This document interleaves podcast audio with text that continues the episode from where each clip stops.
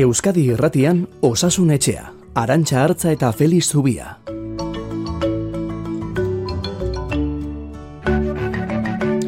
COVID emeretzia hor daukagu oraindik, positibo kasuak gora oraindik ere, naiz eta egoera kontrolpean den ospitaletan, aurren hepatitis kasu larrien sorburua oraindik ere zehazteke, eta orain tximuaren bastanga, etorri zaigu. Egun on deizuela denoi gozaritarako badaukagu gaia, gaur rondo altzarete.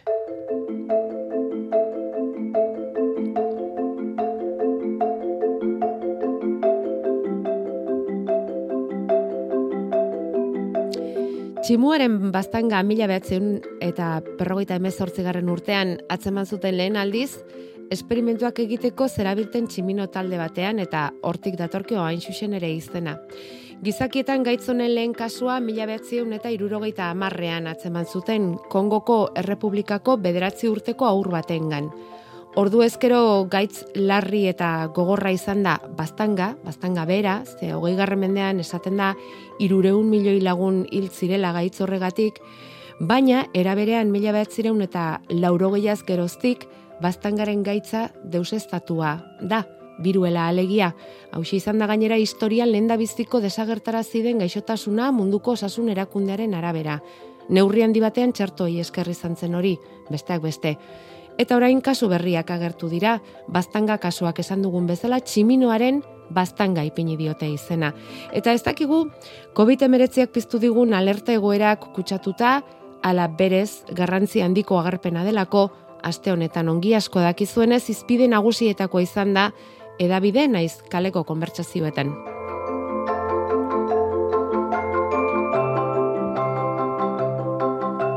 Horregatik osasunetxean balenda biziko tokian jarri dugu gai hau gaur, tximoaren bastangak zerdakarren jakiteko unea dugu, nola kutsatzen den egiaztatzeko, etorkizunean zen neurri hartu beharko genituzken iragartzeko alarma pizteko arrazoi baute dagoen ala ez, galdera asko dauzkagu gaur zuretzat, Felix Zubia beti bezala, egun on daizula.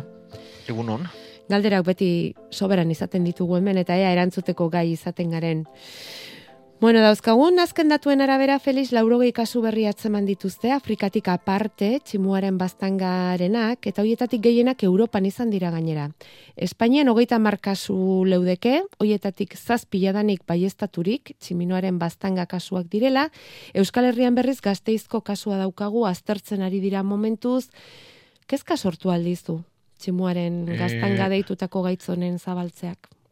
Ez, egia esan da, ez, e, bon, nik uste, bueno, badirela hemen gauza asko argitzeko, baina lehenik eta behin, e, pixka bat kokatzeko e, nik garbi esan beharra dukat, gaitza ez nuela ezagutzen, eta azte honetan ikasi egin behar izan dudala.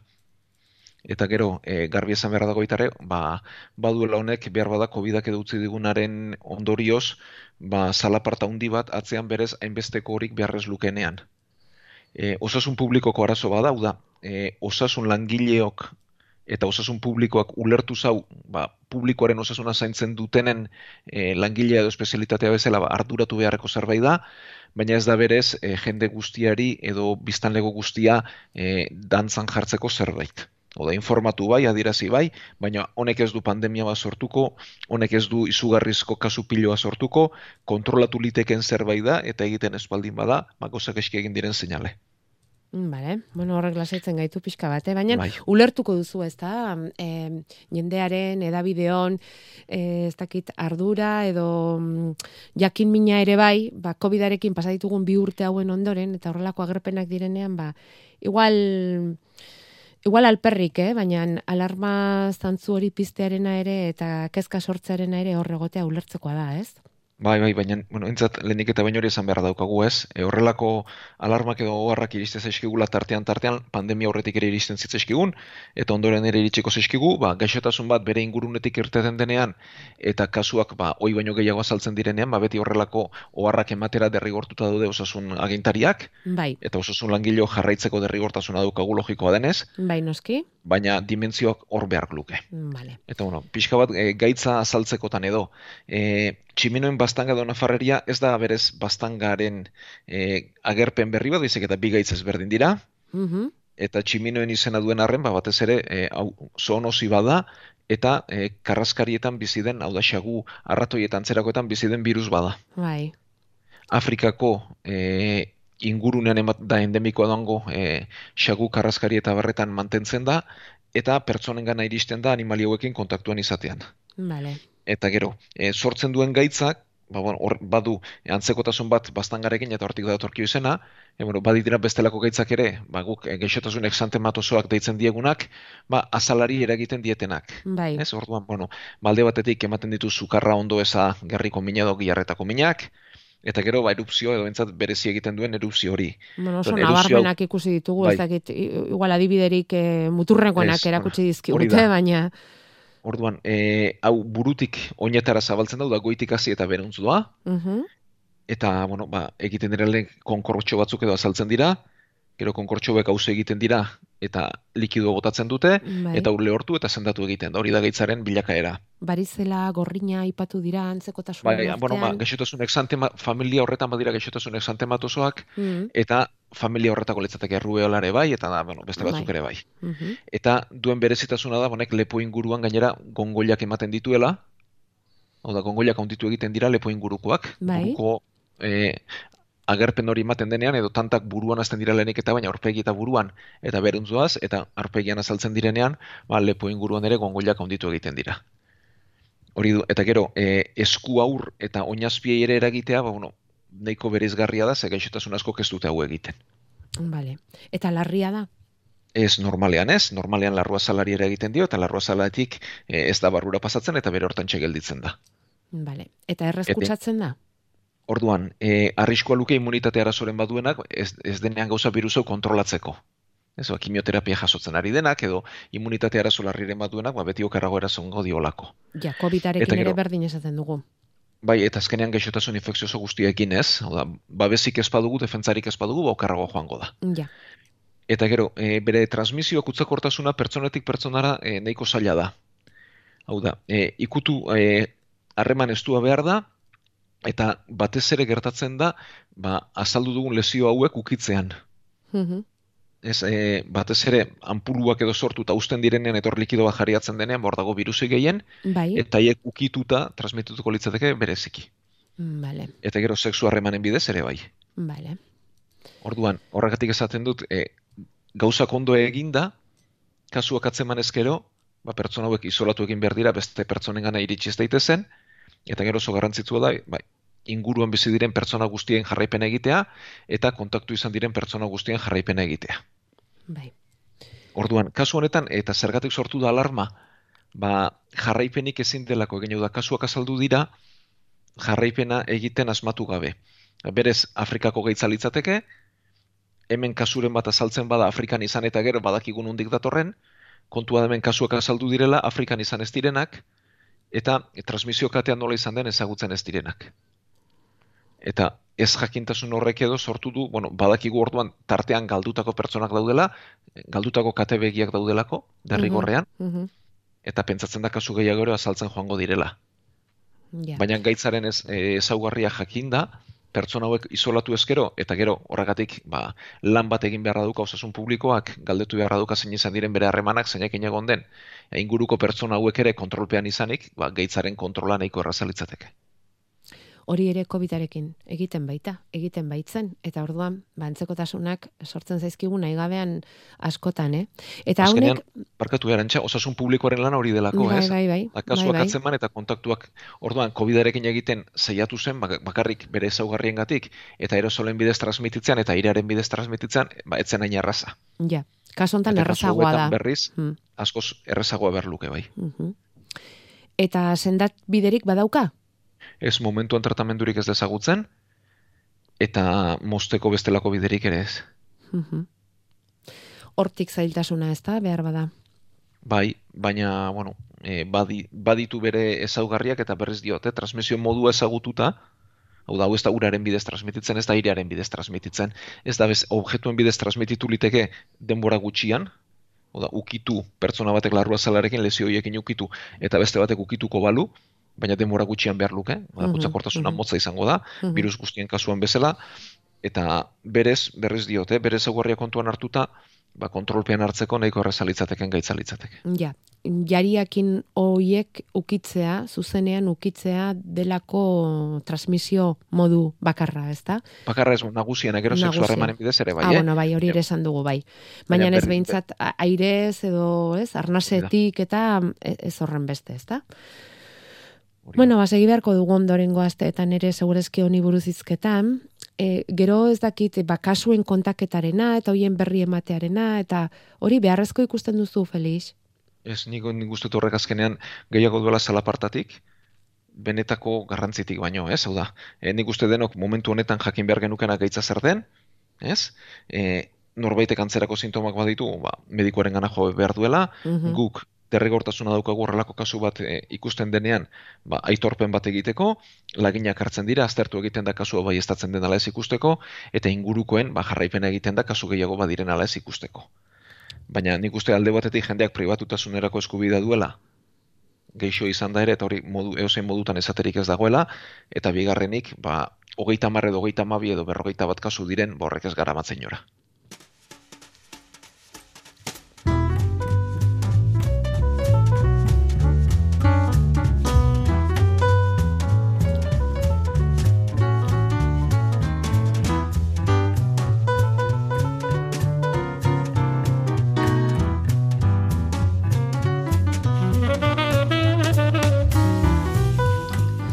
Bueno, eta zaleko beste gai bati buruz hitz egiteko asmoa ere badaukagu gaurko saioan, e, behin baino gehiagotan galdetu izan diguztue lupusari buruz, Bueno, ba, gaitz horren jatorrian egin diren edo jatorria zein izan di, daitekeen ikertzen ari direla egin diren aurrera bidez ere hitz egingo dugu.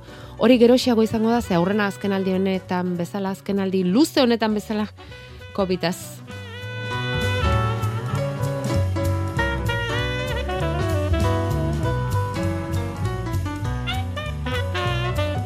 Agian inguruan izango duzu, eh? Kasuren bat edo beste, oraindik ere agertzen direlako, hor dagoelako, hor daukagulako eta hori ezin da aztu. Aurroeko astetako joerari eutziz jarraitzen duzue, ospitaletan eta, Felix, positibo kasua badakigu badirela, badoa zela, baina ospitaletan kontrolpean dago dena.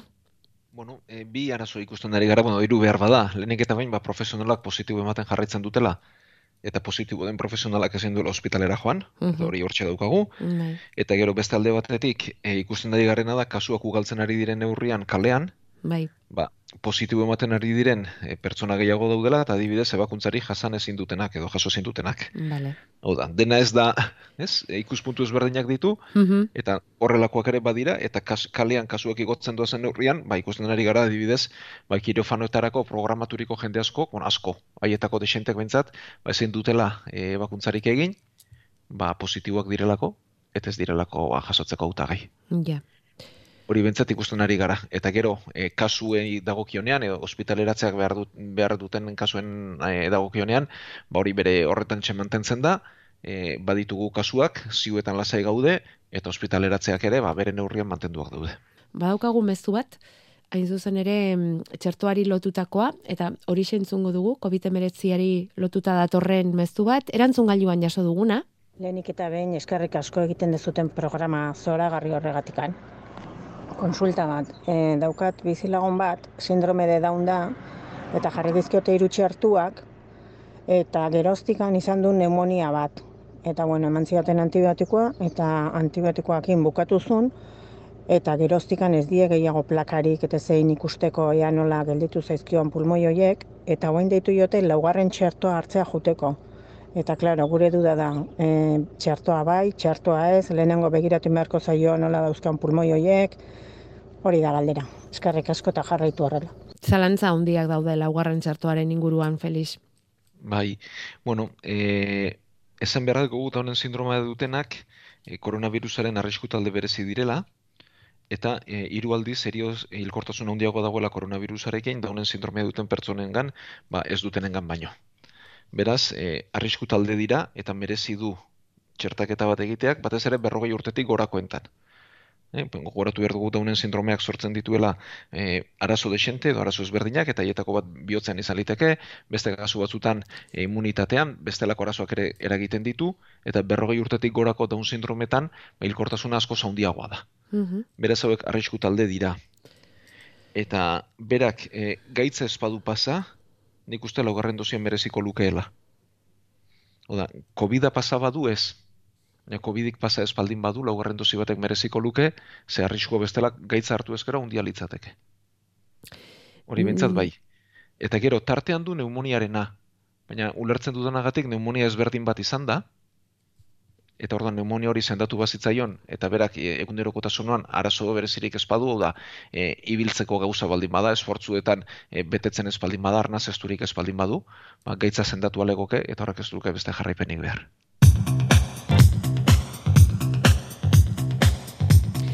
Badakizue, zuen mesuak eta zuen zalantzak jasotzeko prestemen beti osasunetxean WhatsAppez, erantzun gailuz, edo eta emailez, edo zein bidera bildezakezue, erosoena zaizuena.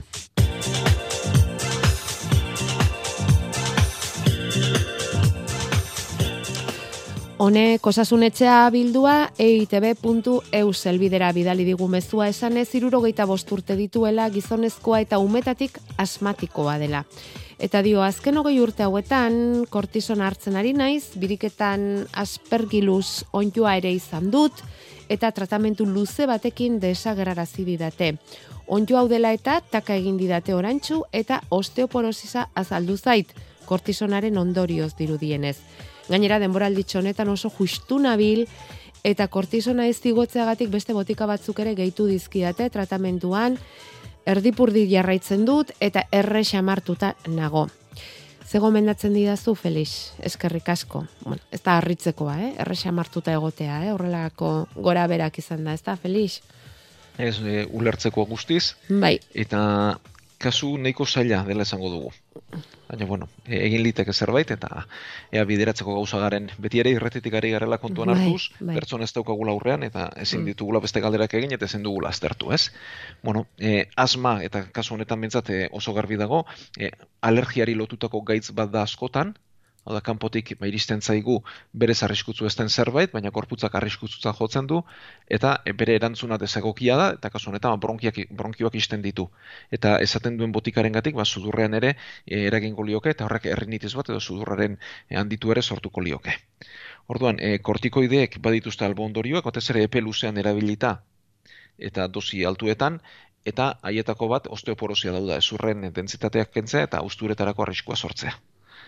Orduan, badira alternatibak, e, e, immunitate hori bideratzeko eta hain kaltegarria izateko. Kontua da, e, alternatiba guztiak badituztela albo ondorioak.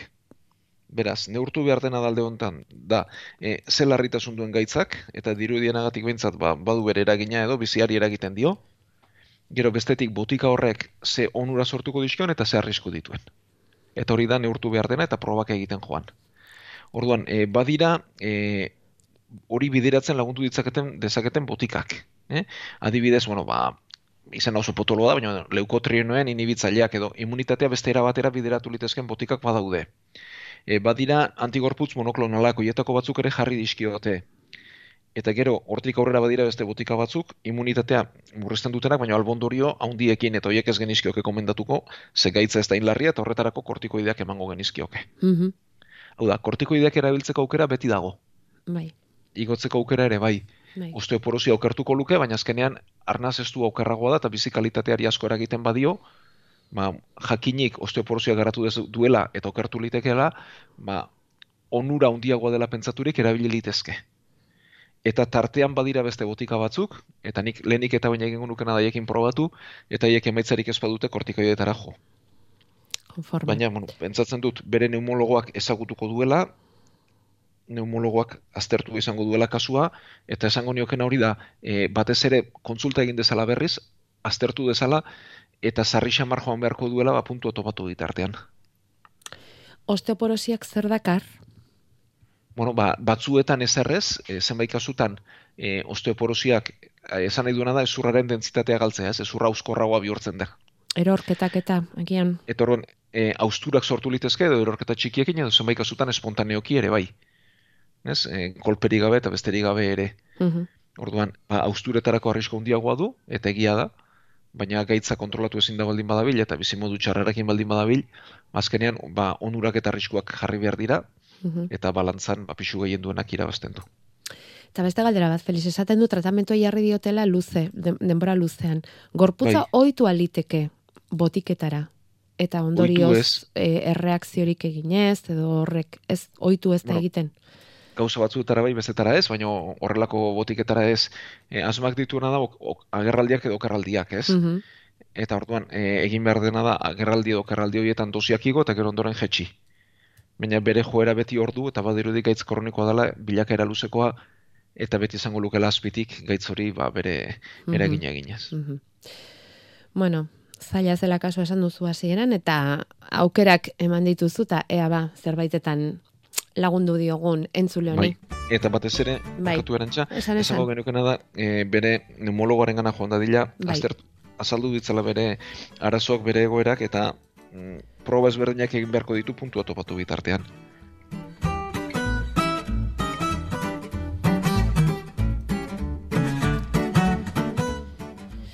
Batzutan ez da erresa eta ez da puntu horiek eh, topatzen eta tratamentu egokiak eta tratamentu egokia izan eta albondorioak neurtzen eta abar. Bueno, eh, orain gutxi prostatari buruz aritu ginen, orain gutxi edo, bueno, ezkara oso aritu zaharrak behintzat, minbizia detektatzeko egiten dituzten probei buruzko eh, eraginkortasunat eta aritu ginen, eta gero hitz egin genuen prostatako bakterioari buruz ere, ez dakit oroitzen zareten bakterio horrek dakarren infekzioa eta ura sendatzeko bideaz eta aritu ginen. Bueno, ba, gaur prostatako minbizio horrek eta bakterioaren artean legokeen loturaz e, galdetu nahi dizugu Felix, ze itxura denez hori ikertzen bihar duten zientzilariek aurrera bideren bat egin dute eta kontatzeko modukoa da. Bai, kontatzeko modukoa da, batez ere ikuspegi zientifikotik, baina bueno, lehenik eta behin bentsat e, neurrian jartzeko, ez? E, prostatako minbizia oso ohikoa den minbizi bada, gizonezkoetan asko ematen dena, zorionez gehienak kontrolatzeko modukoak eta sendatzeko modukoak, batez ere kontrolatu, ze askotan gaitza bere ez da sendatzen, baina lortzen da geldirik ustea lokartuta edukitzea eta bizimoduan ba, aurrera egitea bestelako arazori gabe.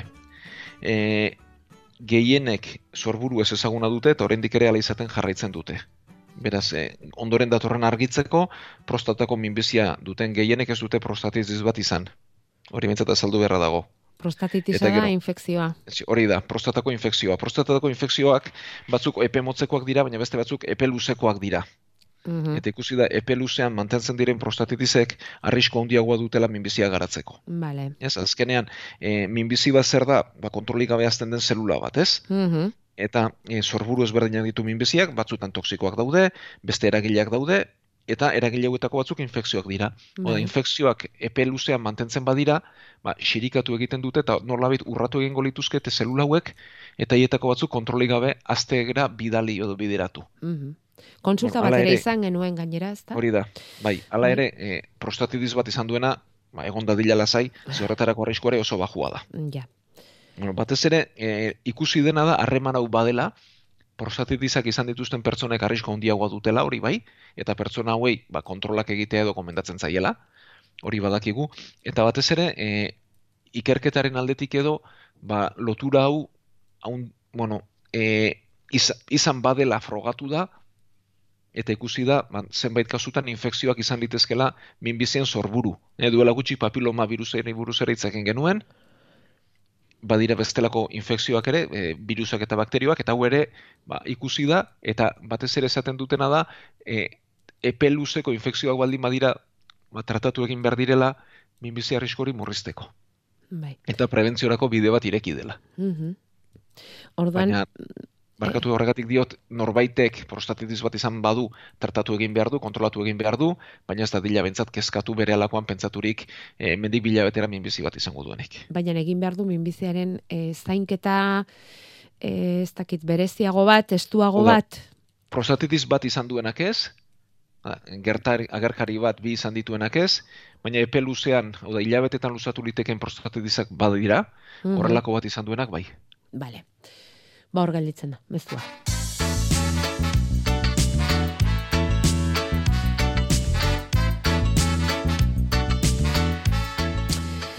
Amarrak bitartean dauzkagun minutu hauetan badaukagu tarterik lupus ez hitz egiteko, Felix? Bai, bai, aipatuko bai, dugu. aipatuko dugu, Bai. sorburuari buruz egin dira eh, aurrera pausoak, ezta? Bai, Jatorriari buruz.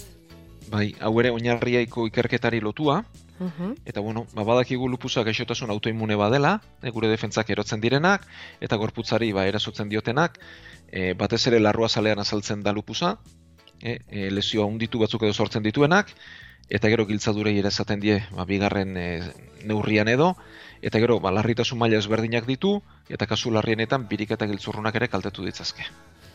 Eta e, ikusi dena da, e, ze genetan dagoen arazo hau da. E, bada genekien defentzak erotzen zirela, eta duela gutxi jakin da, ba, defentza hoien eromena edo non gertatzen den. Non? Eta bueno, ge, gene bada, e, TLR zazpi izena du, ba, izena da gutxienekoa, eta hau isa kromosoman dago. Aha. Ordan isa kromosoma dakigu e, emakumeak bi isa kromosoma dituztela, eta gizonezkoek isa bat eta igreko bat. Bai. Eta isa kromosoman dago, eta orduan emakumeek bi TLR zazpi lituzkete, eta gizonezkoek bakarra.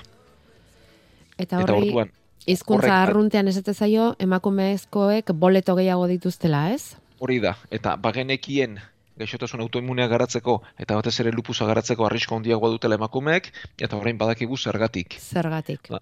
Ba, bi gene Mhm. dituztelako, eta hietako bat ero, azaldu, eh, aldatuko balitz, Mhm. ba, lupusa azalduko litzatekelako. Eta horretarako gero- aukera gehiago dagoelako emakumezkoetan, Hori da. ez? Mhm. Hori da. Eta gero, ematen duena bide da, ba, ikusteko genonek ze proteina sortzen duen, zein arazo sortzen dituen, eta etorkizunerako tratamendu eraginkorragoak sortzeko. Etorkizunerako diot, ze lerro hauek irekitzen direnean, eta sorburua dakizunean, eta batez ere genetikan, ba, hogei hogeita bost urte behar izaten direlako behar bada botika bat sortzeko. Ja. Baina, Ez orduan, bueno, baina, bueno, abia puntua importantea da. Oso garrantzitsua da, ze badakigu benetan, esaten zen, bai, immunitatea nazten da, bai, baina non, Bai. zergatik, bueno, bai, hori bentza badakigu, eta orain, bai, ikerketa abiatu beharko da, eta denbora eman. Ja, orduan, e, lupusarekin arazoak dituztenei ilusio ikeragarririk ere ezin diegu sortarazi, ze esan duzuna urte asko beharko dira, gero ikerketa hauetatik, ez da, ba, gaixo hauentzatako tratamentuak eta baliagarriak izango direnak sortzeko, baina, bueno, maila zientifikoan ik, mm, aurkikuntza hori egitea importantea da, dudari gabe. Eta hau esan da gurtu egin beharko dugu saioa, Felix? Bai, eskerrik asko denoi, gaur sortzir arte, eta batez ere eskerrik asko, mezu, galdera eta antzerakoak eh, helarazten dizkigu zuen guztioi. Ongi pasa eguna eta baita asteare.